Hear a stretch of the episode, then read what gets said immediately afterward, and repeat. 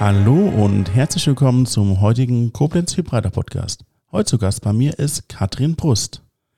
Katrin ist Pädagogin, Pfadfinderin, Gründerin und Glücksbringerin. Hallo Katrin. Hallo. Hi. Wie geht's dir heute? Mir geht's super. Ich freue mich total auf den Podcast. Ich bin auch gespannt, was dabei rauskommt. Wir haben ja vorher schon geredet mit, also nicht viel Informationen, sondern so kleine Eckdaten, die frage ich immer vorher ein bisschen ab. Ich bin gespannt, worauf es hinausläuft. Fangen wir mal an, damit zu fragen, warum du sagst, dass du ein Glücksbringer bist. Hast du ganz die Ketten um oder bist du für Menschen in deiner Umgebung der Mensch, der dafür sorgt, dass andere Glück haben? Oder was meinst du damit? Nein, ich habe gelernt, dass es wichtig ist, dass ich selbst glücklich bin. Okay. Und ich möchte anderen Menschen Möglichkeiten und Räume schaffen, in denen sie ihr eigenes Glück finden können. Okay. Wo hat das angefangen? Das hat angefangen, als ich durch einen Zufall, wenn es denn Zufälle gibt, mit sechs Jahren bei den Pfadfindern in Dieblich gelandet bin. Meine Eltern hatten mich dort angemeldet nach der Einschulung. Und wir sind in den Wald gegangen und in die Natur. Okay. Und ich habe einfach gesehen, was so die Natur einfach so zu bieten hat. Und was hat das mit Glück zu tun? Dass ich finde, dass ich entspannen kann. Und wenn ich entspannt bin, kann ich auch glücklicher sein. Aber das ist ja individuell. Glück ist ja was sehr Individuelles. Okay. Ist dein Glück nur durch dein Pfadfinderdasein be- begründet oder hat das auch andere Gründe? Nein, mein inneres Glück ist auch durch die ganze Geschichte, die man hat, die ich habe, meine eigene Geschichte, meine eigene Lebensgeschichte geprägt. Für What? jeden ist Glück was anderes. Wo hat denn die Geschichte angefangen? Bei den Pfadfindern wahrscheinlich, ne? Ja, bei den Pfadfindern, weil ich nochmal eine andere Welt kennengelernt habe zur Familie. Okay. Also wie war das vorher, bevor du zu den Pfadfindern gegangen bist? Naja, da hatte ich meine eine beste Freundin, bin ich in den Kindergarten gegangen und äh, ja, man hat im Sandkasten gespielt und hat ein bisschen was mit seinen Eltern gemacht, wie man es halt so macht. Und warum haben deine Eltern dann entschieden, dass du zu den Pfadfindern gehen sollst oder hast du selbst gefragt? Naja, weil es halt normal war, dass wenn man in die Schule geht, geht man in den Verein. Das ist normal? Okay. Ja, für meine Eltern war es normal. Mhm. Und wie war das dann, äh, auf einmal eine ganz andere Welt kennenzulernen? Naja, ich hatte meine beste Freundin dabei, ich hatte meinen Anker. Mhm. Und dann war es ja erstmal ganz viel Spiel, Spaß und Spannung. Was Aufregendes, was Neues, was anderes im Gegensatz zur Schule. Hast du Schule gern gemacht? Ja, ich bin gern zur Schule gegangen, ich habe auch gerne gelernt, aber ich fand es halt nicht so toll, wenn man ab der dritten Klasse irgendwelche Noten bekommen hat. Und ich hatte zum Beispiel in Sport immer eine 3 oder eine 4, Mhm. obwohl ich mich gerne bewegt habe. Mhm. Ja, und ich konnte halt irgendwie da in der Schule nicht so frei sein, wie ich es gern gewesen wäre. Und bei den Pfadfindern hatte ich Freiheit und Also- Freunde. Also haben die Pfadfinder dir das gegeben, was du in der Schule nicht bekommen hast? Ja, das kann man so sagen. Also Freiheit, freies Lernen, einfach nur spielen mit anderen Kindern, mit neuen Leuten, mit anderen Erwachsenen, mit Jugendlichen. Bedeutet das, dass du seit dem sechsten Lebensjahr bis heute, wie alt bist du jetzt? 36, Also seit 30 Jahren bist du jetzt Pfadfinder genau. Mit Leib und Seele und bist du jetzt irgendwie, gibt es da Positionen, die man steigen kann? Ich war noch nie Pfadfinder, deswegen kann ich nicht. Ja, also ich habe mit 13 meine erste Gruppe bekommen, Mhm. wo alle gesagt haben, oh, es ist eigentlich viel zu früh. Meine Eltern waren auch sehr skeptisch, weil eigentlich darf man ja erst mit 18, weil die Kinder waren halt viertes Schuljahr.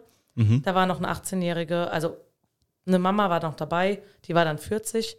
Ich hatte dann auch 98, sprich mit 13 meine Schulung gemacht bei den Pfadfindern, nennt sich Basislehrgang Mhm. und habe da so Basics vermittelt bekommen. Diese Gruppe war jahrelang ein Haltepunkt für mich, weil wir haben gemeinsam dieses durchlebt, haben gemeinsam geguckt, wie wir mit Kindern halt umgehen. Mhm. Naja, und dann habe ich diese Gruppe bekommen und dann gab es ein einschneidendes Erlebnis. Und das war mit 14 Jahren, ging es dann für mich das erste Mal auf ein Pfingstlager mit den Pfadfindern. Kurz davor ist aber meine Oma gestorben, die Mutter meines Vaters. Und das war ein hochemotionaler Moment. Ich war Okay. noch an der Beerdigung. Warst du viel mit ihr zusammen auch, oder? Ja, ich habe, die hat im selben Haus gewohnt wie wir. Oh, Und die war schwer krank. ja, Und ja, es war für sie eine Erlösung, aber es war trotzdem jemand, der aus meinem Leben gegangen ist. verstehe ich, ja. der mir sehr wichtig war, wo ich immer hingehen konnte, Mhm. wo es immer leckeres Essen gab, wo es immer gespielt wurde, wo es immer Liebe gab. Und äh, das war irgendwie so drei, vier Tage, äh, bevor ich auf ein Pfadfinderlager fahren wollte. Und meine Mama hat mich gefragt, willst du wirklich dahin? Obwohl am selben Tag, wo wir losgefahren sind, die Beerdigung war. Und ich habe gesagt, ja, ich will. Nach der Beerdigung bist du dann losgefahren, oder? Ja, ich bin in den Reisebus eingestiegen nach diesem Beerdigungscafé mit meinen acht Kindern und noch äh, 50 weiteren Kindern und Jugendlichen und Gruppenführern. Mhm. Und wir sind zum gemeinsamen Pfingstlager gefahren, wo wir noch fünf andere Vereine getroffen haben, wo wir insgesamt mit 250 Leuten waren. Also Riesending, Riesensause. Für mein Alter und mein Verhältnis ja. Ja? Für die eigentlichen Pfadfinderverhältnisse klein. Kenne ich mich nicht mit aus, aber können wir später drüber reden. Genau. Und es war in diesem Bus noch so, ich war traurig, ich war so hin und her gerissen. Auf der einen Seite habe ich mich gefreut, auf der anderen Seite war ich traurig, weil Oma nicht mehr da war. Und aber als wir dann da angekommen sind und aus dem Bus gestiegen sind, dann war das wieder wie eine andere Welt. Mhm. Es war Natur da, es war Feuer da, es waren Menschen da, die waren einfach herzlich. Obwohl ich sie nicht kannte, haben sie mich in den Arm genommen. Und die, die mich kannten, haben mich einfach sein lassen, wie ich bin. War deine beste Freundin auch da mitgegangen? Ja, die ist mitgegangen und die war auch bei mir in der Gruppe. Mhm. Das heißt, die hat mir auch geholfen. Okay. Wobei es eher das war, dass da andere Menschen waren, die unvoreingenommen waren, die einfach nicht wussten, was da passiert ist. Also ist bei den Pfadfindern auch so eine Art zweite Familie für dich geworden. Ja, die Pfadfinder sind eine zweite Familie für mich. Noch bis heute. Weil, wenn Spannend. irgendwas ist, äh, sei es was Positives oder was Negatives, gibt es bestimmte Menschen, die ich im Laufe meiner Pfadfinder-Karriere, falls man das sagen kann, Laufbahn. Laufbahn, Karriere, wie auch immer, äh, geschlossen habe. Es gibt Menschen, zum Beispiel 2005, habe ich meinen jetzt besten Freund kennengelernt. Mhm. Und das ist so eine Seelenverwandtschaft. Ich kann es ja auch nicht richtig beschreiben.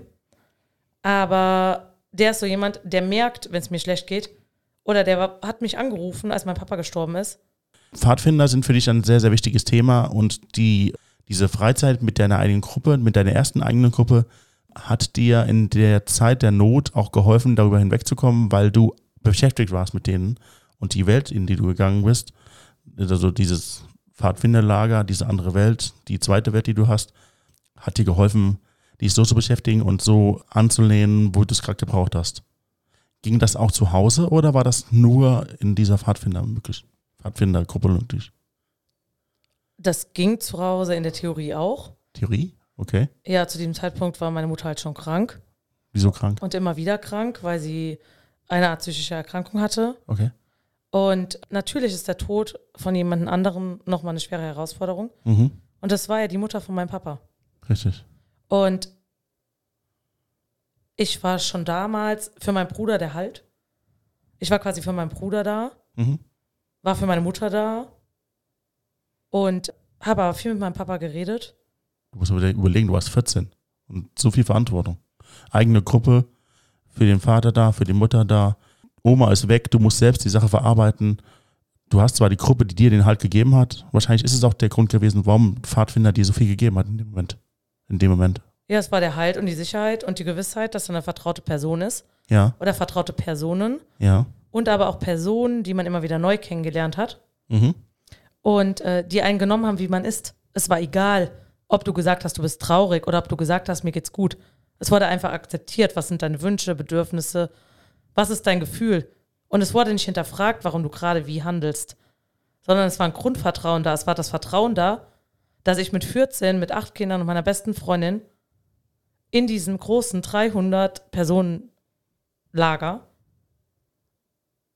für diese acht Kinder im Alter von sechs bis zehn Jahren, dass ich für die sorgen konnte, dass ich die ins Bett gebracht habe, dass ich mit denen essen gegangen bin und so weiter, dass denen nichts passiert ist. Mhm. Das Und war ein Nudelbilder. Grundvertrauen. Habt ihr Was? Nudelbilder gebaut und sowas? Nudelbilder? Ja, ich kenne das. So klebt man so Nudel auf Papier und so. Nee, nee, wir sind, durch, wir sind mit den acht Kindern zum Beispiel durch den Wald gelaufen, haben Stationslauf gemacht. Also sowohl, so, So. ähnlich wie die Waldjugendspiele früher. Keine Ahnung, was das ist. Naja, also da gibt es lustige Spiele und da gibt es aber halt auch, dass du Bäume bestimmst. Oder da gibt es aber auch, dass du auf so einem Balken stehst und jemand anders mit so einem Kartoffelsack wie früher mit Heu gefüllt versuchst, da runterzukriegen. Oder es gibt Gemeinschaftssachen, wo du Gemeinschaftsaufgaben lösen musst. Okay. Also du musst, du musst bedenken, nicht jeder ist Pfadfinder und das heißt, ist für dich deine Welt, ist das normal. Aber für die Leute, die keine Pfadfinder, sind, die kennen immer nur aus so Filmen und Erzählungen, was Pfadfinder wirklich bedeutet. Ja, und Pfadfinder hat ja mit vielen Vorurteilen zu tun. Ich sag nur, und damals im Ferienlager. Ja, das hat aber mit dem äh, American Pie zu tun. Ja, Damals im Ferienlager, genau. die Flöte. Genau. Ja. Gab es nur Menschen, die sich so verhalten haben oder gab es auch schwarze Schafe? Gab es so einen Kodex, an den sich alle gehalten haben oder ist das eher so, okay, der Martin Schiffner, den kennt jeder, mit dem will eigentlich keiner zusammen sein, der Typ ist auch trotzdem noch hier oder? Naja, es gibt äh, Pfadfindergesetze, denen man folgt und ein Pfadfinderversprechen und ich habe das gelebt. Also solche Sachen wie Vielfältigkeit, wie Hilfsbereitschaft, wie wir nehmen jeden, wie er ist. Aber Ah. auch gleichzeitig, wir mobben niemanden, wir sind für jeden da, egal welches Geschlecht, welche Nationalität, was für eine Gesinnung. Natürlich außer rechts, aber das habe ich in dem Alter ja nicht gesehen. Mhm. Und mein Bruder war ja auch mit bei den Pfadfindern. Ich finde den Grundgedanken aber generell nicht schlecht, also dass das auch zu dem Zeitpunkt schon so gewesen ist. Also ich weiß nicht, ob, äh, wie lange existiert dieser Pfadfinderverein schon? Seit 1980.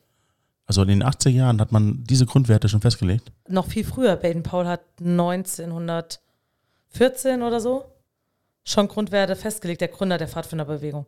Auch dieses, jeder darf Also- so sein, wie er will und so Sachen. Ähm, ja, also es gab auch so Sachen wie jeder weiß sich einzuordnen, Ja. aber es gab auch, es gibt da auch Gesetze, die ganz klar sagen, Vielfältigkeit, jeder soll seine Stärke einbringen, nur eine Gruppe ist so stark wie jeder Einzelne, das gab es schon damals. Und äh, die Pfadfinder wurden ja unter Hitler verboten, Mhm. weil sie so basisdemokratisch sind. Spannende Idee. Spannende Einstellung, also auch fortschrittlich. Zu dem Zeitpunkt zumindest. Pädagogik ist auch ein Teil von deinem Leben. Was hat das damit auf sich? Pädagogik ist ein sehr großer Teil meines Lebens. Woran liegt das? Das liegt vor allem an den Pfadfindern, aber auch an meiner Familiengeschichte. Mhm.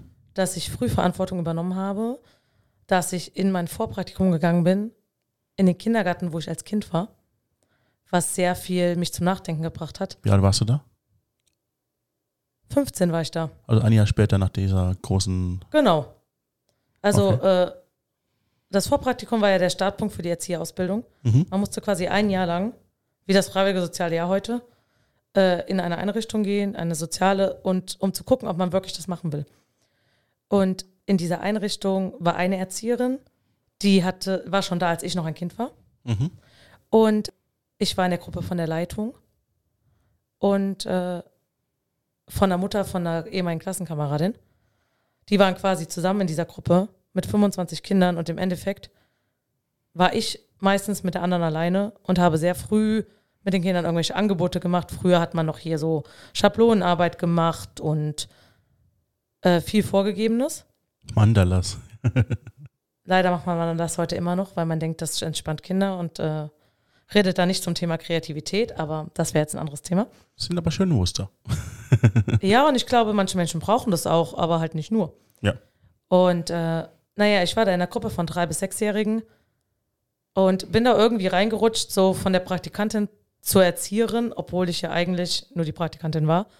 Man hat mir sehr viele Aufgaben zugetraut oder hat sie abgegeben, ich weiß nicht so genau, weil die Leitung war halt zum Zeitpunkt nicht freigestellt und die musste halt viel im Büro machen. Und die andere Kraft war nur 30 Stunden die Woche da. Jetzt warst du dann nach dem Jahr 16 Jahre alt. Äh, Wie war das dann für dich? Hast du dann wirklich gesagt, okay, jo, lass mich das ganze Leben machen oder gab es da noch eine andere Idee, die du hattest? Naja, eigentlich war es Protest, wenn wir ehrlich sind. Wieso? nach der 10. Klasse, meine Eltern wollten, dass ich Abitur mache und studieren gehe und was mathematisch-technisches mache. Und ich habe immer gesagt, mein Herz brennt für Kinder, für Menschen. Ich will was mit Menschen machen. Und selbst diese nur 155 Mark, oder waren es Euro schon? Nee, es müssen noch Mark gewesen sein. Wann war das? 2002. Das war ein Euro. Ja, 155 Euro habe ich im Monat bekommen. Mhm. Selbst die konnten mich nicht abstrecken. Und die Argumentation von allen Leuten, ja, du verdienst da später nichts, äh, das ist ein undankbarer Job. Und was man dann so gesagt kriegt bei Berufswahl, es konnte mich alles nicht abschrecken, weil ich hatte durch die Pfadfinder dieses Herzblut entwickelt. Und durch dieses eine Jahr, das hat mich einfach geprägt. Und es war klar, ich mache die Erzieherin. Mhm. Auch wenn alle gesagt haben, ja, wenn du studierst, kannst du Sozialpädagogik studieren, ne, ne, ne, ne, ne. Wie das so bla bla ist, was man von Eltern so zu hören kriegt. Und aus Protest habe ich das eigentlich gemacht. Ich wusste, das ist mein Herzensthema, aber aus Protest habe ich kein Fachabitur gemacht. Aus Protest gegen das System und aus Protest gegen meine Eltern. Typisch Pubertät, würde ich heute sagen. Ja, du warst 15, bitte. Das ist, hat er Pubertät. perfekt eigentlich, ja. Teenager ähm, agieren manchmal emotional, also selten nicht emotional. Ähm, was auch gut ist, weil für die Entwicklung ist sehr wichtig, seine Grenzen auszuloten. Aber zu dem Zeitpunkt hast du aber schon für dich festgestellt, dass du gerne diesen Beruf machen möchtest. Nicht nur aus Protest, wahrscheinlich auch aus Herzenswunsch. Ja, also es war immer ein Herzensthema und Ja. schon eigentlich, ich war immer die Soziale in der Klasse, ich war immer die, die alle zusammengehalten hat, schon in der Grundschule. Mhm. Mir war das Sozial-Emotionale in der Schule schon wichtiger, Freundschaften, sowas, als der Schulunterricht. Weil das ist mir einfach zugeflogen. Ich musste nicht viel machen. Wenn ich was machen musste, ja, dann habe ich halt gelernt, weil Mutter und Papa, Mama und Papa haben es gesagt. Mhm. Aber äh, das andere war mir viel wichtiger, das Spielen auf dem Schulhof, das Treffen mit Freunden. Also gab es keine andere Option, die du dir im Auge gefasst hast. Also haben nicht mal die Eltern versucht, mach doch lieber das, mach doch lieber das. Und hast du dann das Ja, zumindest mal im Moment, keine Ahnung, die reden mit dir, und ich kenne das wirklich, bei meinen Eltern war es auch so, äh, die reden mit dir und dann äh, versuchen sie dir den Weg, zumindest die anderen Wege zu zeigen, was ja auch die Aufgabe der Eltern sein sollte, ähm, zumindest alle Optionen zu nennen oder deine Optionen für dich äh, zu nennen. Äh, und dann gehst du abends dann nach dem Gespräch, meine Ahnung, äh, lass alle ins Bett gehen. Man denkt ja im Bett dann noch drüber nach. Was wurde da gesprochen oder warst du zu dem Zeitpunkt, das ist jetzt ein bisschen differenziert, sehr differenziert, aber warst du auch da schon überzeugt oder hast du dich mal Gedanken gemacht, vielleicht haben sie ja doch recht, äh, vielleicht ist es ja doch irgendwie ein Thema oder Naja, meine Eltern wollten halt das komplett Konträre für mich. Ich war in Mathe, in Physik und so Einserschülerin. ja? Und die wollten halt, dass das weiter gefördert wird. Mhm. Denen war, glaube ich, zu dem Zeitpunkt nicht bewusst, dass mein Herz für Pädagogik brennt. Aber du hast ihnen das schon kommuniziert. Ja, ich habe denen das kommuniziert, aber es war immer, ja, du hast so gute Noten, verschenk dein Potenzial nicht, mach Abitur, du kannst studieren gehen. Mhm. Erzieherin ist verschenkte Zeit, ist verschenktes Potenzial. Aber für mich war es keine verschenkte Zeit. Und als ich dann die Entscheidung getroffen hatte, dass ich in dieses Vorpraktikum gehe, dann war die Diskussion auch vom Tisch. Weil dann haben meine Eltern gesagt, okay, es ist dein Wunsch, dann unterstützen wir dich. Auch wenn die Schule, du zwei Jahre kein Geld bekommst, du machst einen Nebenjob und den Rest, den kriegen wir irgendwie hin. Aber ich habe doch noch eben gefragt, ob du danach noch Optionen hattest und du meinst, deine Eltern würden auch da nochmal versucht haben, dich irgendwie anders zu leiten. Naja, da hatte ich ja dann den Schulplatz. Da, hätt, da haben sie es nochmal versucht, dass ich Fachabi mache, ja. Mhm. Aber für mich stand das fest, ich habe einen Schulplatz. Ich mache gern was mit Kindern und Jugendlichen. Ich hab, bin empathisch zu denen. Die kommen mit ihren Problemen, Sorgen, Nöten zu mir.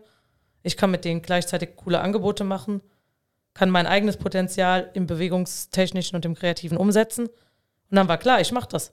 Du hast gerade alles beschrieben, was du auch als Pfadfinder gemacht hast. Ja, weil das so ins Fleisch und Blut übergegangen ist. Das bedeutet, du warst quasi vorher auch schon Erzieherin, wenn man so sieht. Weil Wenn du so willst, war ich damals auch schon Pädagogin, ja. äh, Erzieherin und Pädagogin sind ein Unterschied? Für mich ist es ein großer Unterschied. Das hat mit einer Lebensgeschichte zu tun. Okay, was ist der Unterschied? Also der Unterschied für mich zwischen Erzieherin und Pädagogin ist ganz klar. Der Erzieherberuf kommt aus dem Beruf der Kindergärtnerin. Und das Bild, was dahinter steckte, war, man kann Kinder ziehen wie eine Pflanze. Mhm. Und Erzieherin bildet halt nicht alles ab. Wir erziehen, bilden und betreuen. Und vor allem fördern wir das Selbstbildungspotenzial. Und deswegen ist es mir wichtig, Pädagogin zu sein, weil durch das Studium ich einen ganz anderen Blick bekommen habe. Durch mein berufsbegleitendes Studium, neben meinem Vollzeitjob, ist der ganze Rundumblick ein ganz anderer geworden. Und auch mein Selbstverständnis von dem, was ich tue, ist was anderes geworden. Durch die ganze Selbstreflexion, durch, äh, dass man seine eigene Bildungsbiografie im Studium aufgearbeitet hat, dass man einfach schon acht Jahre Erfahrung im Erzieherberuf hatte, würde, finde ich es heute immer schrecklich, wenn jemand sagt, äh, ja, du bist die Erzieherin. Du sprichst gerade von Studium, aber du hast doch gesagt, du hättest einen Schulplatz gehabt. Was ist denn jetzt das Studium? Naja, ich habe erstmal die Erzieherausbildung gemacht, Ja? habe dann gearbeitet, zwei Jahre, und Ja? habe dann berufsbegleitend Bildungs- und Sozialmanagement studiert. Bildung und Erziehung hätte ich vielleicht besser studiert von meinem Herzensthema her. Mhm. Äh, habe also Management mit dazu genommen. Und da war in den ersten zwei Semestern sehr viel Persönlichkeitsentwicklung, sehr viel Bildungsbiografie, Kommunikation und so weiter. Ich war gerade irritiert, du redest vom Studium und ich habe gedacht, ist die Schule jetzt ein Studium? Ist das so wie. Nein. Äh, das war schon etwas äh, schnell. Wie das ganze Leben so schnell geht. So, du bist jetzt, sind wir jetzt im Studium und sind wir in der Ausbildung. Nee, wir sind in der Ausbildung. Wir gehen wieder der einen Schritt zurück. Okay, gut. Wie ist die Ausbildung verlaufen? Also, deine Eltern haben dich bestimmt weiter unterstützt. Ja, also ich war in Koblenz auf der Hildegard von Bingen Schule, auf einer Ja. privaten Erzieherschule mit 25 anderen Mädels. In der Aha. Parallelklasse waren noch zwei Jungs. Oder sagen, es sind nur Frauen da? Also zu der Zeit, 2004, als ich das angefangen habe, war es schon sehr frauenlastig. Mhm. Auch von der Lehrerschaft und sowas sehr frauenlastig. Heute auch noch oder weißt du es nicht? Na, heute ist es besser. Also heute sind es mehr Männer, die sich für den Beruf interessieren Mhm. Und auch mehr Männer, die spät nochmal eine Weiterbildung machen oder eine Umschulung. Und äh, das Berufsbild hat sich ja komplett geändert. Wenn wir von meiner Ausbildung 2004 bis heute sind 18 Jahre, das heißt, die Erzieherausbildung wird volljährig, wenn du so willst. Mhm. Und ich habe auch volljähriges Jubiläum jetzt in dem Beruf. Und in 18 Jahren tut sich viel. Unsere Welt ist schnelllebig. Sehr schnelllebig, ja. Alleine, was sich an Digitalisierung getan hat. Das stimmt. Aber da können wir wieder den Bogen zurück zu den Pfadfindern schaffen. Digitalisierung? Was hat das mit Pfadfinder zu tun? Naja, es hat was mit Pfadfinder und Pädagogik zu tun. Weil Du verwirrst mich. Ich weiß nicht mehr, wo gerade wir sind. ich kann dich gerne verwirren. Wir sind bei der Ausbildung. Ja, wir sind bei der Ausbildung, ja. Da war ich ja auch Pfadfinderin nebenbei. Das stimmt. Was hatte das, äh, zu, welche Auswirkungen hatte denn die Ausbildung auf deine Pfadfinder-Dasein? Es hatte die Auswirkung, dass ich mich kritischer hinterfragt habe, dass ich angefangen habe, mein Handeln selbst zu reflektieren. Mhm. Und dass ich zum Beispiel vom, jetzt würde man heutzutage sagen, vom autoritären Führungsstil zum demokratischen gewechselt bin. Weil ich hatte 20 Kinder, war 15 Jahre alt, hatte eine beste Freundin, die sehr schüchtern war. Mhm. Die war bei mir und ich musste mich irgendwie durchsetzen. Und ich wusste es zu dem Zeitpunkt nicht besser und habe halt gedacht, mit klaren Regeln, mit klaren Absprachen, mit klaren Konsequenzen kann ich das in den Griff bekommen. Mhm. Aber durch die Erzieherausbildung habe ich halt Methoden an die Hand bekommen, wie ich auch anders mit Kindern umgehen kann und wie ich äh, anders mit Kindern kommunizieren kann und wie ich einfach die Wünsche und Bedürfnisse der Kinder wirklich wahrnehme. Wie alt sind die Kinder, die du dann betreust? In der Grundschule waren die, also Grundschulalter.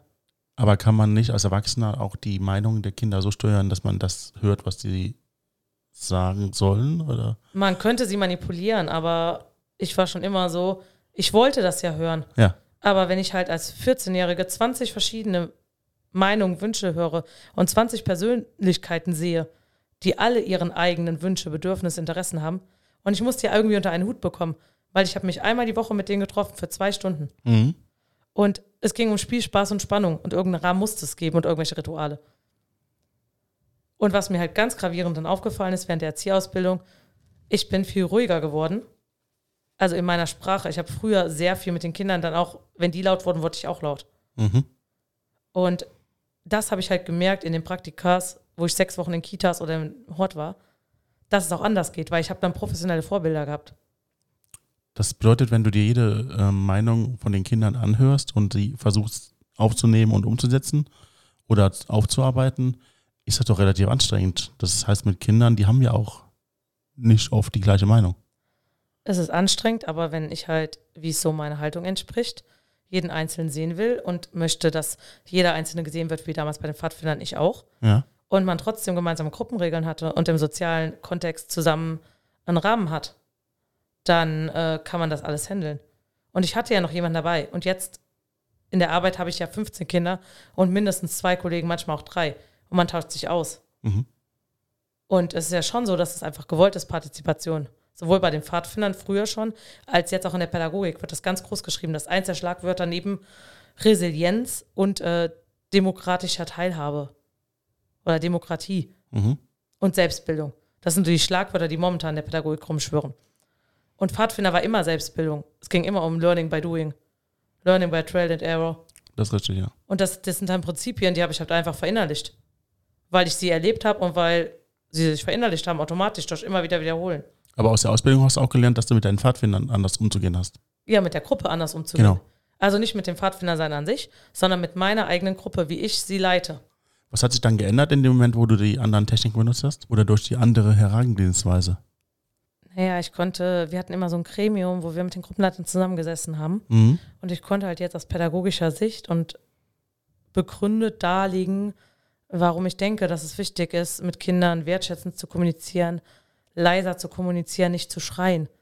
Also ich wurde mir erstmal meiner selbst bewusst, dass ich zu viel meiner Meinung nach laut war und geschrien habe Mhm. und konnte dann mit den anderen darüber reden, auch mit Älteren, auch mit Jüngeren. Wir haben ganz ergebnisoffen darüber gesprochen, immer in diesen Gremien. Es gab natürlich Themen, die waren festgelegt. Wie wann ist das Lager oder äh, was ist das Thema? Organisatorische Sachen. Ja, ja, organisatorische Sachen. Aber alles, was so Menschliches und Pädagogik anging, konntest du immer in diesem Gremium, weil dein Vertrauen da war, ansprechen. Und es wurde auch ernst genommen und man hat halt gemeinsam geguckt, wie kann man sich selber zusammen stärken und weiterentwickeln. Und die fanden das total spannend, dass ich jetzt diesen Input gebracht habe. Zum Beispiel mit Kommunikation. Haben die anderen Gruppenleiter das auch so gemacht wie du? Also den nicht-demokratischen Ansatz? Also es haben viele im autoritären Stil gearbeitet. Mhm. Das wussten auch viele von der Gruppenleiterschulung. Da haben wir schon be- beigebracht bekommen, es gibt laissez-faire demokratisch und äh, autoritär. Aber es ist halt vermeintlich der einfachere Weg, autoritär zu sein, für viele. Und für viele, die es halt auch einfach nicht anders wissen, weil wir haben ja alle aus eigenen Erfahrungen gehandelt. Es waren ja wenige Pädagogen dabei. Ich kann mir vorstellen, dass das anfangs äh, schon mehr Aufwand ist, den demokratischen Stil zu benutzen, aber dass sich das, wenn es eingependelt ist, wesentlich angenehmer gestaltet. Ja, die Kinder fühlen sich halt ernst genommen und die handeln halt nicht, um dir zu gefallen, wie im autoritären Stil, also Mhm. dem Gruppenleiter, sondern sie handeln aus eigener intrinsischer Motivation. Und wenn die Kinder, zum Beispiel, wenn ich die gefragt habe, was sollen wir die nächsten vier Wochen machen? Und die waren dann ja mittlerweile acht oder neun Jahre. Ja, und äh, ich habe sie gefragt, wir haben das aufgeschrieben, haben eine Ideensammlung gemacht und haben zusammen überlegt, was brauchen wir? Also sie waren direkt mit drin in der Planung. Die durften auch in der Umsetzung Spiele selber anleiten und die waren direkt in ihrer Selbstverantwortung. Hast du auch weniger zu tun? Ja, ich habe weniger zu tun und es ist halt schön zu sehen, dass Kinder schon früh Verantwortung übernehmen können, ohne dazu gezwungen zu werden, weil es war alles auf dem Prinzip der Freiwilligkeit. Ihr müsst bedenken, ähm, wenn die meisten Leute, also die meisten Gruppen mit den autoritären Stil aufwachsen, du ja auch in den Gruppen autoritär behandelt wurdest in deiner Gruppe, dann ist es ja nur logisch, dass du wahrscheinlich später auch diesen Ansatz genutzt hast.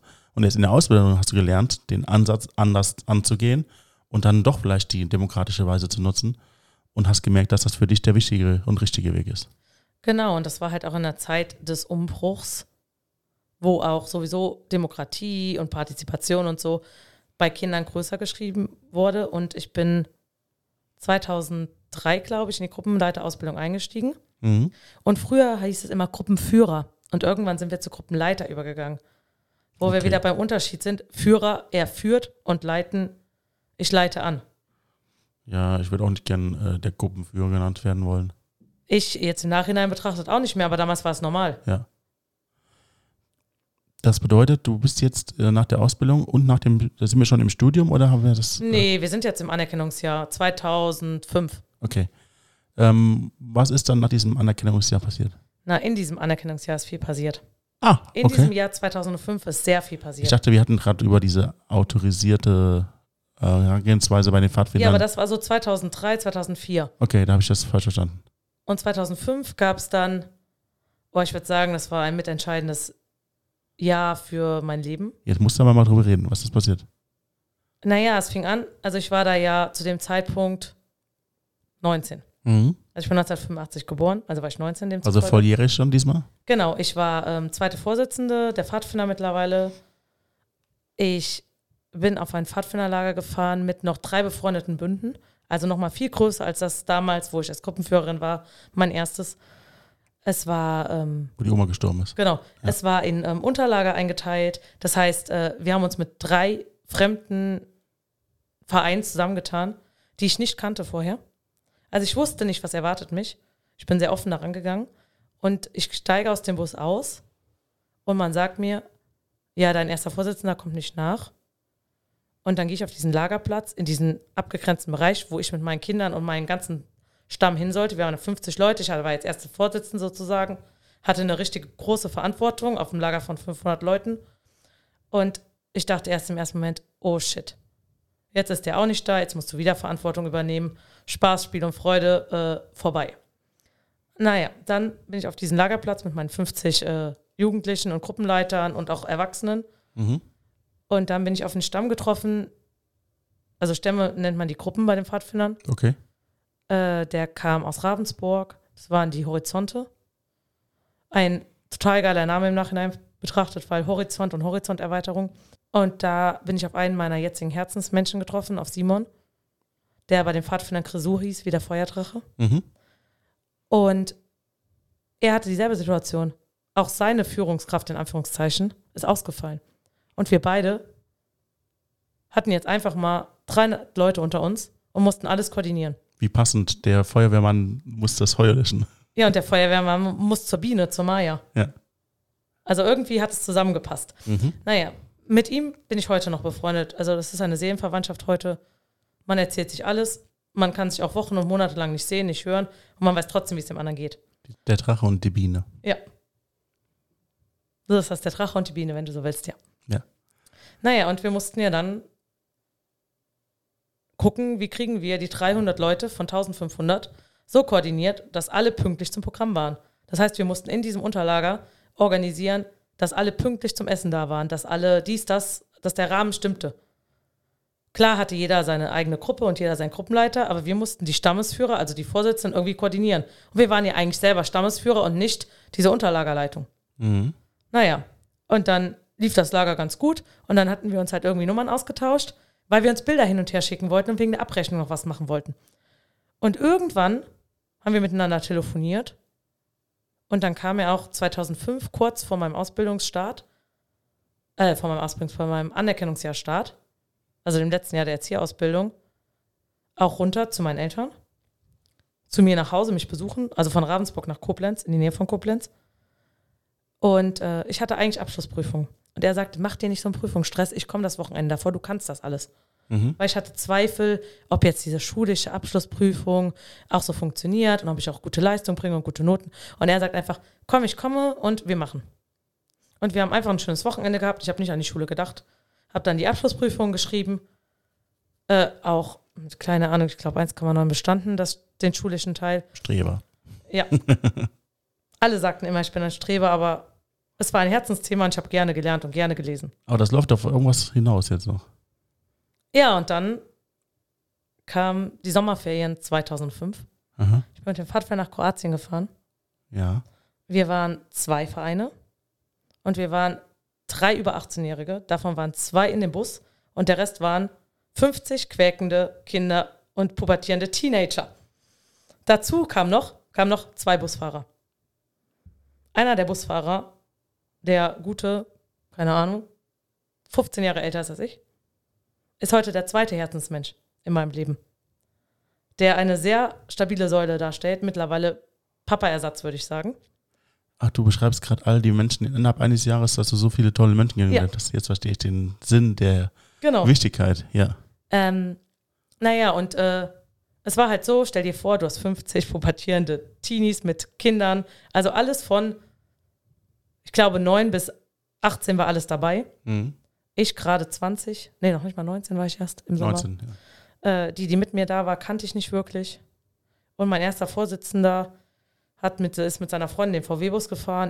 Ja. Wir waren im Bus quasi mit vier Erwachsenen, zwei Busfahrer und Christiane und ich. Mhm. Christiane kannte ich vorher nicht, weil die war aus dem Stamm aus Stuttgart. Wir waren aus äh, der Nähe von Koblenz. Und wir sind zusammen nach Kroatien gefahren. Das heißt, wir hatten eine sehr lange Busfahrt.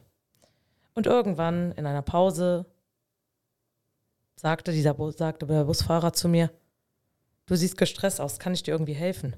Ich dachte, hä, woran sieht er das? Und irgendwas musste ich ausgestrahlt haben, sage ich, naja, weißt du, diese 50 Kinder und die Betreuer schlafen, ich fühle mich einfach überfordert. Und das konnte ich komischerweise so benennen in dem Moment. Und er sagt dann, weißt du was, ich frage gleich mal die Jugendlichen, was sie für Musik hören wollen. Mach denen einfach die Musik an. Ich habe mich vorne auf den Beifahrersitz gesetzt, weil der andere Busfahrer geschlafen hat. Wir haben uns einfach ganz normal unterhalten, als würde ich in den Urlaub fahren. Mhm. Und es war von Anfang, wie auch bei dem Feuerdrachen, offen, herzlich, menschlich. Weiß ich nicht. So eine zentrale Begegnung meines Lebens. Und dann hatten wir diese Sommerfahrt in Kroatien. Und das war sowas, ich war in der Verantwortung. Die Gruppen sind alle querverteilt in Kroatien gelaufen. Ich bin zum ersten Mal selber mit einer Gruppe gelaufen, gewandert. Äh, da war mein Bruder mit drin und seine Altersklasse, also alle fünf Jahre jünger als ich, und ein Gruppenführer. Und wir sind halt entlang der Küste gelaufen und haben uns jeden Tag treiben lassen, wohin es uns treibt.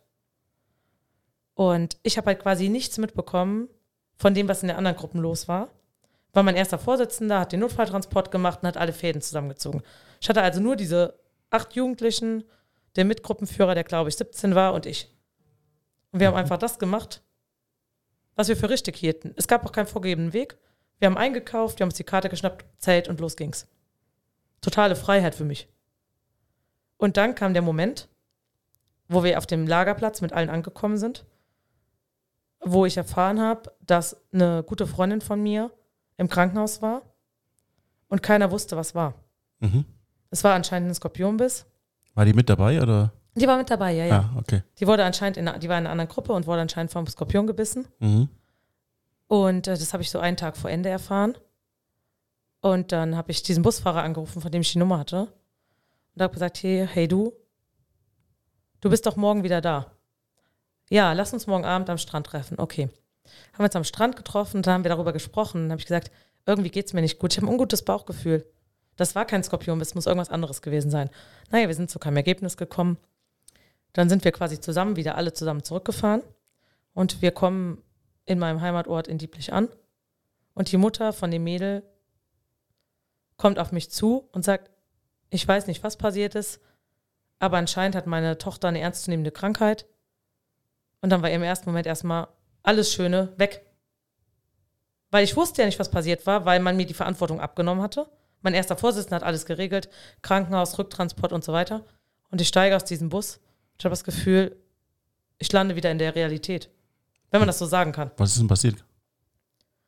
Naja, die Mutter von, die, von meiner Freundin hat dann gesagt, dass der Verdacht besteht, dass sie eine ernstzunehmende Muskelerkrankung hat. Und ich hatte das Gefühl, ich habe ja zehn Tage lang mein Leben genossen, die Freiheit mit den Kindern, Mhm. mit den Jugendlichen. Und ich habe nichts davon mitbekommen. Weil man hat mir die Verantwortung sozusagen abgenommen. Mein erster Vorsitzender hat das geregelt. Ich habe dem vertraut, aber ich hatte keine Informationen. Ich kam also da an, wurde von der Mutter sozusagen in Anführungszeichen überfallen. Und es betraf mich auch persönlich, weil es ja eine Freundin von mir war. War oder ist? War. Okay. Das hat aber ganz andere Gründe und ist auch nicht so. Ja, muss man nicht drüber reden. Genau. Was Äh. war denn jetzt die Krankheit überhaupt? Was ist, warum ist denn die jetzt äh, einfach weggegangen? Naja, sie ist da abtransportiert worden, weil es gedacht war, dass es ein Skorpionbiss war. Ja. Aber die Mutter ist zu dem Zeitpunkt davon ausgegangen, dass sie äh, MS hat und dass es gar nicht der Skorpionbiss war. Was sich später entpuppt hat, als es war nur ein Anfangsverdacht. Aber Aber- für mich war das, es ist der nächste Mensch, der schwer krank ist. Aber MS ist keine Muskelerkrankung. Das habe ich aber da so wahrgenommen. Ah, okay. Das war meine Wahrnehmung in dem Alter. Mhm. Heute weiß ich das auch, dass es keine ist. Okay. Aber ich stieg aus diesem Bus. Auf dem, La auf dem Platz, wo wir aus also in der Nähe, wo wir ausstiegen, war Weinfest. Mhm. Es war Friede, Freude, Eierkuchen, Heiterkeit. Und ich stehe da und denke mir so, alle Pfadfinder wollten, also alle Älteren ab 16 wollten auf dieses Fest gehen. Und meine Mutter wohnt an diesem Platz, also meine Eltern wohnt, meine Eltern wohnten zu dem Zeitpunkt direkt am Festplatz. Ich bin reingegangen und wusste nicht, soll ich jetzt rausgehen? Was soll ich machen? Ich war so zwiegespalten. Wie auch bei dem Ferienlager, wo ich vorhin von erzählt habe. Als Oma gestorben ist und ich bei den Pfadfindern trotzdem hingegangen bin. Aber jetzt kam ich wieder von einer super tollen Fahrt, habe einen neuen Herzensmensch kennengelernt. Ich wusste, da ist eine tiefe Verbindung, habe viele tolle Abenteuer gehabt, viel Freiheit und ein Lebensgefühl erlebt in einem fremden Land mit sehr viel Offenheit, Kultur und so weiter. Und jetzt komme ich nach Deutschland zurück und habe eine aufgeregte Mutter. Ich bin die zweite Vorsitzende, ich habe Verantwortung und hatte das Gefühl, ich bin der Verantwortung nicht gerecht gewesen worden, weil ich hatte einfach keine Informationen. Und was hast du entschieden? Naja, eine gute Freundin von uns beiden hat mich geschnappt. Mhm. Wir sind aufs Weinfest gegangen, haben gemütlich zusammengesessen, haben was getrunken und haben versucht, das Ganze zu vergessen erstmal. Also ich bin auch nachts aufgewacht und wusste, ich kann es jetzt nicht vergessen, Mhm. weil ich hatte irgendwie ein Schuldgefühl gegenüber dieser Mutter und gegenüber dieser Freundin. Warum? Weil ich das Gefühl hatte, ich habe eine schöne Zeit gehabt und sie hat eine Scheißzeit gehabt. Und es wurde sich nicht richtig um sie gekümmert. Aber das ist dann deine Verantwortung. Ja, ich habe halt gedacht, ich bin zweite Vorsitzende und ich bin im Vorstand und ich bin verantwortlich für alle und nicht nur für meine kleine Parzelle. Aber der ganz große Vorsitzende hat doch sich darum gekümmert. Ja, der hat eine andere Entscheidung getroffen, als ich sie hätte getroffen. Welche hat der denn getroffen? Naja, er hat ja die Entscheidung getroffen, es war ein Skorpionbiss. Man muss das jetzt nicht, also die war, hatte sie ins Krankenhaus gebracht, Mhm. aber äh, die sind dann einen Tag vorher mit ihr nach Hause gefahren oder zwei Tage vorher. Und ich wusste ab dem Zeitpunkt nichts mehr. Mein letzter Stand war, die waren im Krankenhaus Skorpionbiss. Und ich bin halt auf eine wütende Mutter in Anführungszeichen gestoßen. Mhm. eine emotional geladene Mutter. Und das war für mich halt schwierig. Aber es war auch schwierig, glaube ich, aufgrund meiner eigenen Geschichte. Mhm. Also aufgrund dieser Geschichte, dass oftmals so in der Kindheit, in der Familie Emotionen oftmals keine wichtige Rolle gespielt haben, die unterdrückt worden sind. Und ich hatte jetzt das Gefühl, ich fange eine neue Ausbildung an, ich habe diese zwei Herzensmenschen kennengelernt, ich hatte ein Freiheitsgefühl, dass ich selbstständig werde. Und jetzt gab es diesen berühmten Schlag ins Gesicht, den ich bekommen habe, weil ich nicht selbst handeln konnte, weil ich ja nichts wusste. Also im Endeffekt heute betrachtet war ich einfach handlungsunfähig. Ich hätte anders persönlich reagieren können auf die Mutter, weil ich habe erstmal gar nichts gesagt. Ich bin erstmal davon gelaufen. Jetzt ist es passiert und du weißt davon, du bist auf diesem äh, Fest gewesen, ähm, hast dann äh, dich doch äh, entschieden, wir müssen diesmal einen Schritt weitergehen, weil wir Ja, echt ja. sehr lange über das Thema reden. Ähm, sie hatte MS. Ähm, ist das dann noch länger ein Thema gewesen oder ähm, war sie, hat sie dich nicht mehr weiter begleitet in deinem Leben? Na, sie hat mich noch weiter begleitet. Äh, sie und die Freundin quasi, mit der ich auf dem Weinfest war, Ja. äh, wurden zu besten Freunden, weil uns sehr viel in Kroatien verbunden hat. Weil wir sehr viele Gemeinsamkeiten hatten und auch danach in der Zeit, wo die, diese Diagnose im Raum stand, sehr viel uns Halt gegeben haben gegenseitig. Und die waren halt beide, die eine drei Jahre jünger und die andere fünf Jahre jünger als ich. Und dann äh, hast du diese Freundin trotzdem hat dich noch beglitten, aber egal. Was ist denn jetzt, wir sind jetzt mal in deinem, deinem Leben wieder zurück. Nicht Ja. das, was deine Freundin betrifft. Ähm, du bist zurückgekommen und äh, hast erfahren, dass sie diese Krankheit hat und das hat euch dann noch ein bisschen begleitet. Genau, aber Aber es hat äh, zum 1.8.2005 mein Anerkennungsjahr angefangen, mein letztes Ausbildungsjahr. jetzt sind wir angekommen, wo wir hinwollen. Genau. Und ähm, das war im Hort in Mühlheim-Kerlich. Das ist was, was mich ganz dolle geprägt hat. Also auch diese Zeit. Ich war da bis 2011. Und in dieser Zeit habe ich eine ganz, ganz herzliche Leitung gehabt. Eine ganz, ganz herzliche Anleitung im letzten Jahr. Und jemand, der beide, die mich in der Phase, wo meine Mama Brustkrebs hatte, einfach gestützt haben. Obwohl es viele Hindernisse gab, wie zum Beispiel, dass ich zwei unterschiedliche Lehrer hatte. Der eine hat Hü, der andere hat Hot gesagt.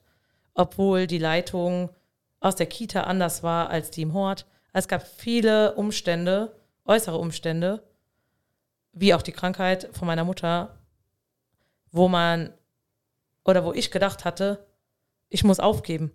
Im letzten Abschnitt meines Traumberufes. Ich muss aufgeben. Und diese beiden Menschen, Sonja und Marianne, waren die, die immer gesagt haben, Katrin, das ist dein Wunsch, das ist dein Traum. Du schaffst es in den ersten vier Wochen mit 20 Kindern gleichzeitig zu batiken. Das ist eine Gabe, die du hast. Okay. Mach weiter. Und dann war es auch egal, dass ich meinen Bericht nochmal umschreiben musste, weil es keinen Boden gab, der typisch deutsch, der für ein Sportangebot da war, sondern die beiden haben mit mir nach einer Alternative gesucht. Wir haben ein Zirkusprojekt auf die Beine gestellt, in der großen Halle nebenan, wo wir trainieren konnten, und in der Kindergartenturnhalle. Wir haben nach anderen Möglichkeiten gesucht, wie wir jetzt einfach das Thema äh, Bewegung und Kinder entdecken ihre Potenziale, was sie können, einfach umsetzen können. Also hattest du Hilfe, auch das alles zu Ende zu bringen. Genau, sehr du, starke Hilfe. als du es dann geschafft hattest und die dankbare Hilfe angenommen hast, zum Glück auch diese Hilfe hattest, ähm, hattest du die Ausbildung in der Tasche? Was ist passiert danach? Bist du dann sofort angenommen in der gleichen Einrichtung oder was hast du gemacht? Genau, ich bin in der gleichen Einrichtung übernommen worden. Ja. Erstmal 30 Wochenstunden.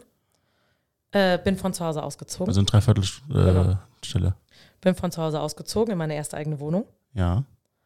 Das war ein- auch ein einschneidendes Erlebnis, Mhm. weil man einfach noch viel selbstständiger wurde Ist ganz wichtig. und äh, viel mehr Freiheit hatte. Natürlich Mhm. hatte man mehr Verantwortung, aber Verantwortung hatte ich mein ganzes Leben. Und dadurch, dass ich in dieser Hortfamilie, also das heißt auch immer alle an Bord, alle in einem Boot, war das Logo auch. Und das war wirklich die Philosophie, die das Team gelebt hat damals. Wie bei den Pfadfindern. Wie bei den Pfadfindern, genau. Genau. Wir waren vier äh, Pädagogen und äh, zu dem Zeitpunkt eine Berufspraktikantin, als ich angefangen habe. Äh, und hatten 40 Kinder. Und es war, es hat sich nicht nach Arbeit angefühlt. Es hat sich nach Erfüllung angefühlt. Es hat sich angefühlt nach, ich kann etwas bewegen. Bist du bis heute noch an dieser Einrichtung tätig oder bist du woanders noch gelandet? Ich war bis 2011 in dieser Einrichtung Ja. und bin dann, weil ich dual studiert hatte, in, zu dem Zeitpunkt, wo mich die Einrichtung total unterstützt hat, äh, hatte ich Bildungs- und Sozialmanagement studiert und hatte dann die Chance, innerhalb des, der Stadt Mülheim-Kerlich in eine neu eröffnete Einrichtung, die den am 1.5.2011 eröffnet hat, äh, mit hinzugehen, Mhm. etwas Neues aufzubauen, etwas Neues, ein neues Konzept, eine neue Einrichtung, auch von der Einrichtung her ein ganz neues Team mit einer neuen Leitung, wo ich dann auch Gruppenleitung wurde von der Bärengruppe, mit aufzubauen und bin dann in eine andere Altersklasse gewechselt. Die waren dann von anderthalb bis sechs. Das war eine sehr große Umstellung. Im Nachhinein betrachtet bin ich auch vor allem gewechselt, weil es dann unbefristeten Vertrag gab und ich vorher immer nur befristet war. Mhm. Und ich immer schon den Traum von einem eigenen Haus hatte und ich von zu Hause mitbekommen habe, ein eigenes Haus kannst du nur kriegen mit unbefristetem Vertrag. Also bin ich dorthin gewechselt. Hast du ein eigenes Haus heute? Ja, heute habe ich ein eigenes Haus seit 2015. Und bin dann gewechselt in diese Einrichtung. Äh, habe dann quasi mit anderthalb bis vierjährigen angefangen, weil man musste es ja langsam aufbauen, bis es 60 Kinder wurden. Und ähm, das erste Jahr von 2011 bis 2012 hat mich sehr stark geprägt, weil ich war wie in meinem Vorpraktikum mit der Leitung in der Gruppe. Die Leitung hatte sehr viele andere Aufgaben und ich war sehr oft alleine mit den Kindern. Am Anfang habe ich gedacht, ja, ist ganz normal, es sind ja auch nur fünf Kinder. Und dann habe ich irgendwann gemerkt, dann sind wir in Partnerverbände übergegangen, sodass die Tigerenten und die Bären, wir waren nach Janosch benannt, Mhm. äh, zusammengehörten. Und dann habe ich auf einmal gemerkt, ich mache sehr viel alleine. Die Leitung wollte das nicht, aber sie konnte nicht anders, weil sie musste ein Team leiten, sie musste eine Einrichtung aufbauen, allen möglichen Leuten gerecht werden. Und dann habe ich eine Kollegin bekommen. Und die Kollegin war irgendwie mehr Last als Entlastung, weil sie lebte nach dem, was ich bei den Pfadfindern erlebt habe. Autoritär, Kinder müssen funktionieren, Mhm. hat den Arbeitsblätter gegeben. Und meine einzigste Ausflucht immer war einmal die Woche zum Vorschulprojekt, die schnellen Tiger. Die Kinder haben sich selber den Namen gegeben. Sie durften sich Namen aussuchen, sie haben gesagt, sie sind die schnellen Tiger. Das waren vier Kinder. Und mit denen durfte ich einmal die Woche ganz basisdemokratisch, ganz partizipativ ein Projekt gestalten, in dem es darum ging, dass, also im pädagogischen Thema, dass sie ihre Rolle als Schulkind wahrnehmen, dass sie diesen Übergang gestalten. Und dieser Übergang, egal ob zwischen Elternhaus und Kita oder zwischen Kita und Grundschule oder zwischen Pfadfinder und Pädagogik, der hat mich halt in meinem Leben sehr geprägt und meine Bachelorarbeit 2012 ging auch zu dem Thema. Mhm. Ich habe quasi aus meinem Herzensprojekt, die- den schnellen Tiger, meine Bachelorarbeit kreiert. Das lief also alles darauf hinaus, dass du alle Teile deines Lebens haben darauf hinausgelaufen, dass du am Ende durch die Station deines Lebens da gelandet bist, wo du jetzt bist. Ja, genau. Und dann hast du bei den Pfadfindern den autoritären Stil kennengelernt, hast den dann auch umgesetzt in jungen Jahren, bis deine Ausbildung angefangen hat bei deiner ähm, Pädagogikausbildung, das dann später zum Studium geworden ist. Und diese Ansätze hast du auch bei den Pfadfindern angesetzt und hast dann auch sofort aufgehört, den autoritären Stil zu benutzen. Und auch versucht, so einen Raum durch die ganze Pfadfinder-Gemeinde, deine Pfadfindergemeinde zu äh, zu setzen, die dafür gesorgt hat, dass du dann diesen, dieses neue Konzept oder dieses alte Konzept, wenn man so will, auch an deine Kollegen oder Pfadfinderkollegen, wie sagt man es? Pfadfinderkameraden Keine Ahnung, wie es richtig heißt, Gruppenleiter, weitergeben kannst und die das dann auch genutzt haben. Genau. Haben die es dann alle genutzt? Nee, da gibt es immer Unterschiede. Okay. Aber ich bin halt in die Schulung bei den Pfadfindern eingestiegen Ja. und habe halt zu meinem Herzensthema gemacht, verhaltenskreative Kinder. Und dann hast du diesen Ansatz an deine Kollegen oder Mitleiter weitergegeben, die dann diesen Ansatz genutzt, genutzt haben. Haben das alle genutzt? Nein, das haben nicht alle genutzt. Das ist ja eine Haltungsfrage. Okay. Und das ist ja eine Frage, was sind meine eigenen Werte?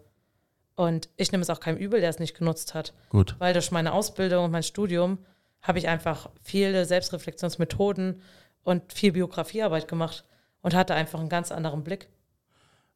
Und später dann hast du im Studium auch das als Thema genommen für deine Abschlussarbeit? Und ich hatte das Thema für meine Abschlussarbeit Übergänge zwischen Kita und Grundschule. Mhm. Sehr systemisch gedacht, auch mit äh, drei beteiligten Grundschulen in unserer Kita, weil wir das Qualitätsmanagement aufbauen wollten, auch mit einer Umfrage, was denn Lehrer und was Erzieher denken, was wichtig ist im Übergang und äh, wo wir uns auch viel ausgetauscht haben, was wichtig ist. Einmal Mhm. aus wissenschaftlicher Sicht, einmal aus der Profession der Erzieherin, einmal aus der Profession der Lehrerin, weil die auch im Studium und überhaupt in ihrer Bildungslaufbahn andere Dinge erlebt und erfahren haben.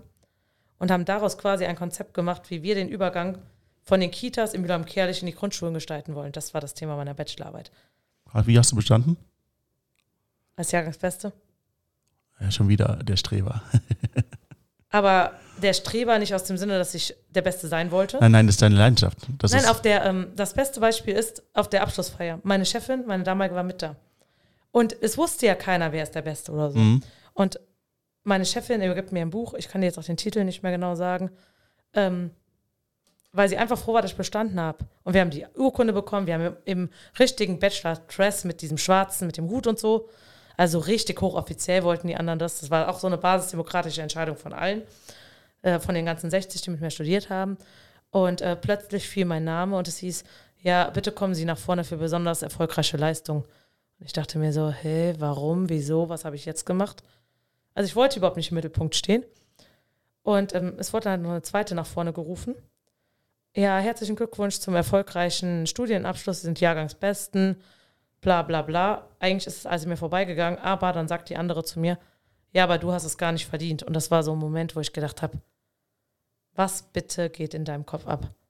Hm. Warum hat der eine es mehr verdient als der andere? Wir haben gerade ein Pädagogikstudium gemacht, ein Studium für zukünftige Führungs- und Leitungskräfte im Bildungsbereich. Wir haben gelernt, Selbstbildung ist das Wichtigste und wir sollen Kindern und Jugendlichen und Mitarbeitern keine Druck verspüren lassen, wir sollen nicht autoritär handeln. Und dann sagt die das da vorne, neben dem Professor und keine Ahnung, wie ich dachte mir so, was für ein Film geht bei dir ab? Ich habe sie nicht verstanden, ich verstehe sie bis heute nicht.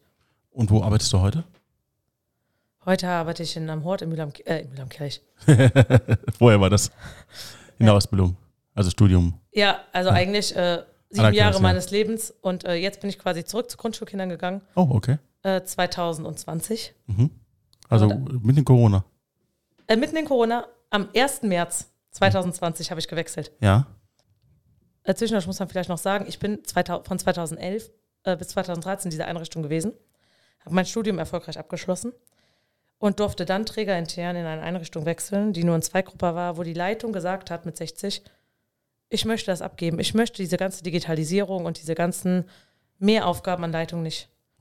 So, in 2013, als ich die Leitungsposition eine kurze Zeit hatte, bin ich ins Burnout gekommen.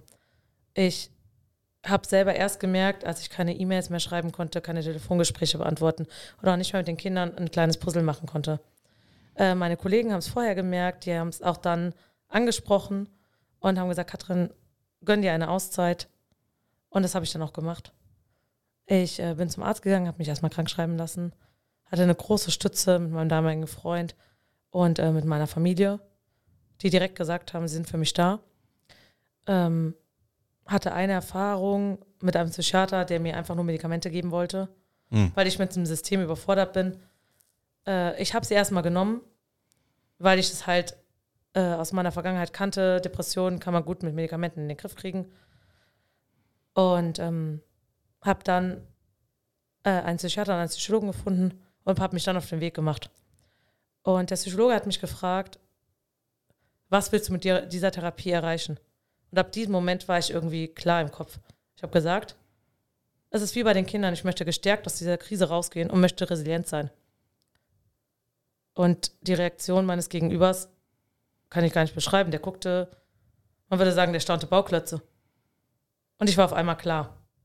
Und ab dem Zeitpunkt ging es für mich bergauf, weil ich mich mit meinem eigenen Leben und mir selbst auseinandergesetzt habe und überlebt habe, was ich ändern muss, damit es mir in der Arbeitswelt besser geht. Wann konntest du damit anfangen zu arbeiten?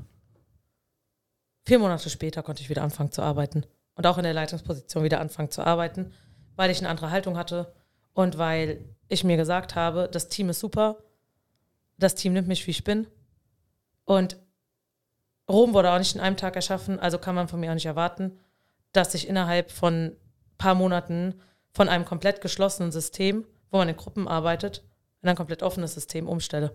Also 180 Grad Wende, wie bei den Pfadfindern von autoritär zu laissez-faire, wenn wir darauf zurückkommen. Dann sind wir jetzt wann im heute angekommen? Ist ja noch was anderes passiert? 2017 ist Ja. mein Papa plötzlich gestorben. Das wäre vielleicht auch so.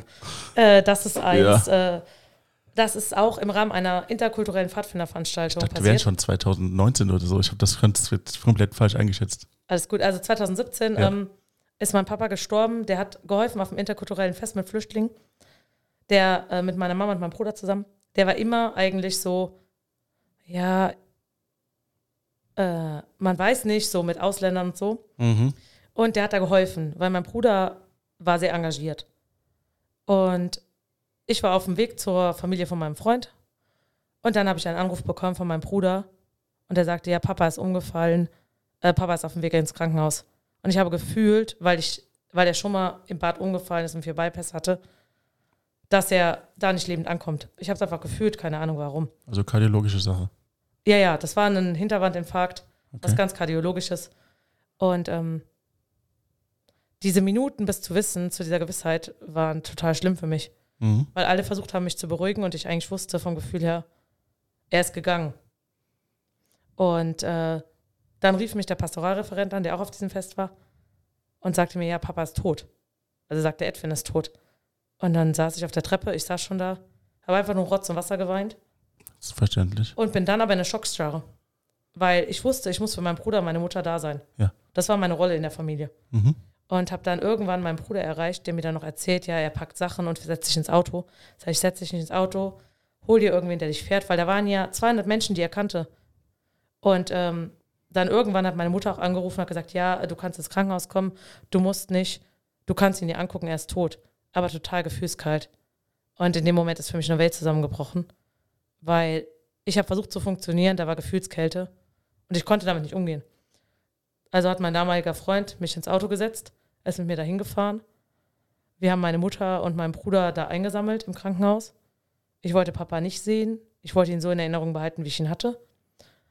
Und äh, ja, dann begann eine Zeit des Funktionierens. Und da zu dem Zeitpunkt war ich in der Kita. Und nach zwei Wochen bin ich wieder arbeiten gegangen, weil ich habe gedacht, ich muss funktionieren. Eigentlich wusste ich aus dem Burnout. Nee, nee, funktionieren äh, geht nach hinten los. Und ähm, dort habe ich mich übergeben und habe dann den Satz zu hören bekommen, das war ganz schrecklich für mich, du übergibst dich nur, weil du willst nicht arbeiten. Dann habe ich meine Mutter angerufen, meine Mutter hat mich abgeholt und ab dem Zeitpunkt habe ich diese Einrichtung nicht mehr betreten. Okay. Und habe dann quasi vier Monate mit meiner Mutter und meinem Bruder zusammen Trauerbewältigung gemacht, mehr oder minder. Hat das funktioniert? Jeder für sich würde ich sagen, ja. Okay. Gemeinsam als Familie schwierig. Mhm. Äh, Und habe halt das Ganze organisatorisch übernommen. Wie ist dann, dass du in das Leben wieder zurückgefunden hast? Hat das äh, funktioniert und Ich habe relativ schnell ins Leben zurückgefunden. Der ausschlaggebende Punkt war die, das Trauercafé meines Papas, mhm. wo ich neben zwei Menschen saß, die ich nicht kannte. Also schon kannte, weil es waren ja entfernte Bekannte und Verwandte. Weil meine Mutter wollte ganz groß den Abschied feiern. Mhm. Sie hat gesagt, das ist ihr wichtig, es wäre Papa wichtig gewesen. Und ähm, ich hatte meinen damaligen zweiten Vorsitzenden von Pfadfindern dabei, der ist auch am Tisch. Und das waren die drei Menschen, die nach den zwei aufregenden Wochen einfach mal gefragt haben, wie es mir geht. Und dann habe ich gesagt, wie es mir geht, wie es mir wirklich geht, weil ich wusste, ich kann sagen, was ich will. Sie sind mir nicht böse, es ist alles okay, was ich sage. Und mit dem Moment hatte ich diese Gefühlslast, die ich ja unterdrückt habe, weil ich war ja im Schockzustand, ich musste funktionieren, rausgelassen. Inklusive Heulausbruch, Wutausbruch. Alles, was eigentlich auf so eine Feier nicht gehört, wenn man das so von außen betrachtet. Mhm. Und ab dem Zeitpunkt war ich auch wieder ich. Ab dem Zeitpunkt war, es gibt äh, mich als Menschen, ich kann meine Trauer zulassen, ich kann meine Gefühle zulassen und kann trotzdem alles andere organisieren, was die anderen vielleicht gerade nicht können. Und dann bin ich mit meiner Mama im Oktober in Urlaub geflogen für zehn Tage nach Griechenland, wo ich immer mit meinen Eltern war, was Ab- Heimat für mich war. um Abstand zu gewinnen. Nee, eigentlich bin ich dahin geflogen, weil meine Mutter und mein Vater hatten Urlaub gebucht. Ei. Der Reiseveranstalter hat einfach äh, das Ganze nicht storniert und ich habe dann zu meiner Mutter gesagt, ich bin eh zu Hause, ich fahre da mit dir. Ja. Und ich war mir über die Tragweite gar nicht bewusst und ich komme in diesem, in Griechenland auf Chalkidiki an, keine Ahnung, wie der Flughafen hieß, und ich bin in der Welt, als wäre ich als Kind da. Mhm. Äh, wir landen in diesem Hotel, das kannte ich nicht. Äh, wir kriegen den Mietwagen und ich laufe daher und fahre, obwohl ich dieses, diese Insel ja eigentlich nur als Kind kenne und weiß, wo was ist. Das war total surreal. Ach so, du hast dich gefühlt, als wenn du es schon wüsstest, wo alles ist, weil ich du wusste schon es da auch, warst. das kam ja. raus. Dass Ja. ich wusste, aber für mich war es total surreal. Papa war nicht dabei, der mich immer geführt hat. Mhm. Ich habe einen Mietwagen, weil ich zu meiner Mutter gesagt habe, ich brauche einen Mietwagen wegen Freiheit. Und meine Mutter, wir fahren irgendwo hin und meine Mutter sagt, wie schaffst du das ohne Navi? Das hatte ich auch einmal im Leben. Ich weiß nicht mehr, was das war, aber ich wusste auch, als ich da ankam, da ist das, da ist das und hinter diesem ähm, Baum da hinten, da ist ein Hund äh, in einem Zaun eingezäunt, der, der da äh, Wache hält. Das wusste ich alles noch. Oder Ich war älter und vorher war ich wohl schon mal als Kind da gewesen. Das wusste ich aber nicht. Ja, und ich war halt zweimal als Kind da und ich habe zum Beispiel Ja. auch das Hotel wiedererkannt. Ja. Naja, aber es war also auf jeden Fall, für mich diese zehn Tage waren Trauerbewältigung pur, Emotion pur. Ich habe die Trauerkarte mitgeholt, es gibt Fotos, die habe ich einfach an Orten gemacht, wo er auch war. Hm. Also er war in meinen Gedanken dabei. Und er ist immer noch in meinen Gedanken, irgendwie sitzt er auf meiner Schulter. Er ist mein Schutzengel immer noch. Auch wenn er eigentlich nicht mehr da ist. Und wie ist das heute? Heute ist es immer noch so. Ja. Papa sitzt trotzdem noch auf meiner Schulter. Und ich höre den auch irgendwelche Tipps geben. Also ich bilde mir zumindest ein, er würde irgendwelche Tipps geben. Oder denke darüber nach, wie er früher, was er früher zu mir gesagt hat. Das sind ja die Lehren, die du bekommen hast. Ist klar, dass du daran dann denkst, was hätte er in dieser Situation getan? Ja, und er war halt mein Halt und meine Stütze und er war, ich war Papakind. Ja. Naja, und die Stütze war dann weg. Ja. Was ist, fällt eine Welt zusammen. Ja, es ist eine riesige Welt zusammengefallen. Und wenn ich die Pfadfinder nicht gehabt hätte und äh, meine, meine Mutter, mein Bruder und wie gesagt die beiden Herzensmenschen, den Busfahrer und den Drachen, ich glaube, dann wäre das alles auch anders verlaufen. Vielleicht war das die wichtigste Entscheidung im Leben deiner Mutter und deinem Vater, dich in die Pfadfindergruppe mit sechs reinzustellen. Weil das hat dir durch dein ganzes Leben hinweg so viel Halt gegeben, so viel Einfluss, so viel Kraft, so viel auch Macht für dein, dein eigenes Leben, weil du äh, dadurch Kraft hattest, vieles zu erreichen, das du sonst nicht erreichen konntest. Und heute bist du wo? Heute arbeite ich in Mendig, wieder Ja. mit Grundschulkindern. Ja. Bin also zu der Altersgruppe zurückgekommen, wo ich auch von den Pfadfindern von der Ausbildung her war. Mhm. Back to Basics. Back to Basics, richtig. Mhm. Ähm, bin jemand, der sehr viel mit den Kindern partizip- partizipativ arbeitet. Schweres Wort. Äh, also der auf gut Deutsch gesagt die Kinder teilhaben lässt, der mit ihnen zusammen die Ferienprogramme oder auch die Funktionsraumdienste teilt. Das demokratische Ding, was wir schon besprochen haben. Genau. Ja. Aber ähm, ich bin jetzt auch am Scheidepunkt sozusagen der beruflichen Entscheidung Ja. und äh, bin jetzt dabei, eine GmbH zu gründen, weil ich gerne aus den Pfadfinderei und aus der Pädagogik eins machen möchte. Und gerne Kindern aus zwei, wo ich in zwei Welten gelebt habe, eine vermitteln will. Oh, jetzt wird ein Schuh draus. Das heißt, du fusionierst deine beiden Welten zu einer. Genau, und ich heiße ja, wie gesagt, bei den Pfadfinder Maya, Ja. bei Facebook und überall Katrin Maya Prost. Alle denken, es ist mein zweiter Vorname. Mhm. Und diese zwei Personen sind einfach im Burnout zusammengekommen. Und jetzt hast du die Idee, deine beiden Welten fand, äh, der Pädagogik und des äh, Pfadfinder-Daseins zu fusionieren und zu einem Projekt zusammenzufassen. Genau, ich mache das jetzt seit 2017 mit Glücksbringer e.V. schon ehrenamtlich. Mhm. Und äh, da gibt es quasi drei Tagesprojekte, wo es nur den Rahmen gibt der Mahlzeiten und alles andere bestimmen die Kinder am ersten Tag gemeinsam. Wir kaufen gemeinsam ein, wir kochen gemeinsam, wir machen gemeinsam Workshops, je nach Potenzialen. Und das will ich jetzt quasi ausbauen. Das ist ja sehr wichtig für die kindliche Entwicklung. Ja, ich finde es sehr wichtig, dass Kinder von Anfang an gesagt bekommen, dass sie gut sind, wie sie sind. Richtig. Und dass wir nun mal auf das Thema Vielfalt zurückkommen. Mir ist es auch egal, ob das Kind auf dem Blatt Papier Autist ist, Asperger hat, ob die Eltern depressiv sind. Für mich sind Menschen Menschen. Mhm. Und jeder Mensch ist menschlich. Und äh, jeder Mensch, der auf der Welt ist, ist für mich auch ein Engel. Das ist wie der Papa, der auf meiner Schulter sitzt, als Engel. Normalerweise würde ich an so Situationen jetzt sagen, das waren wunderbare Schlussworte, weil das sind eigentlich die Sachen, die mir immer jemand sagt, wenn ich ihn frage, ob er am Ende noch was sagen möchte. Weil das hast, du hast schon perfekte Worte gefunden dafür. Ich weiß nicht, was du gleich noch sagen müsstest, weil das war schon wow, was du jetzt gerade schon gebracht hast. Ähm, wir sind auch am Ende unseres Podcasts. Du hast uns einen krassen Einblick in die Pfadfinderwelt gebracht. Ich wusste nicht, dass da so viel Rückhalt hintersteckt äh, in der ganzen Pfadfinderwelt und dass man dafür so viele Sachen macht. Muss man da auch, kriegt man, habe ich gar nicht gefragt, Bekommt man auch heute noch diese Schärpe mit den ganzen Abzeichen oder das, ist das nicht mehr zeitgemäß? Ja, man bekommt noch Halstücher, aber man muss nicht mehr wie früher, als ich noch beim Pfadfinder war, eine Prüfung ablegen und bestimmte Okay. Sachen ablegen. Gut, ähm, ist auch nicht wichtig, weil das passt ja auch nicht mehr zu dem neuen Konzept. Ähm, und vielen Dank dafür. Vielen Dank, dass du uns die einen Blick in diese Welt gegeben hast. Aber jetzt gebe ich dir nochmal einen letzten Einblick, eine letzte Möglichkeit, den Leuten etwas mit auf den Weg zu geben. Das sind deine letzten Worte. Na und ich habe beschlossen, glücklich zu werden, war mein Satz 2013 im Burnout. Mhm. Ich habe diese Karte gesehen in Marielach am Kloster und ich kann nur allen mitgeben, beschließt einfach für euch selbst glücklich zu werden. Wenn ihr Unterstützung braucht, Hilfe, Wegbegleitung, sucht euch Menschen, sucht euch Herzensmenschen, die euch begleiten. Kommt vielleicht auch zu irgendeiner Aktion von Glücksbringer e.V., wo wir mit Familien einfach Räume schaffen, Dinge tun, die jeder gerne tut. Wenn ihr selber irgendein Potenzial habt, was ihr gerne ausprobieren wollt, probiert es aus. Und der entscheidende Satz in meinem Leben war, im Burnout, den ein guter Freund zu mir gesagt hat, mach einfach das, was du willst. Gönn dir diese Auszeit. Und in diesem Moment bin ich spazieren gegangen, bin auf einen Baum geklettert und habe dort eine andere Aussicht gehabt. Und das prägt mich bis heute. Weil auch die Pfadfinder und die Pädagogik zu vereinen, ist was Neues. Hat mich auch geprägt. Und alle Dinge, die ich geprägt habe, vereinen sich jetzt gerade wieder in der hoffentlich bald Glücksbringer GmbH. Also führt sich alles zusammen. Ja, das äh, Schicksal und der Zufall hat sich zusammengeführt. Vielen Dank, dass du doch geschafft hast, am Ende nochmal so wunderbare Schlussworte zu sagen.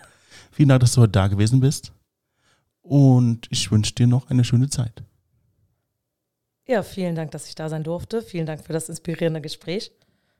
Und hoffentlich bis bald. Hoffentlich bis bald.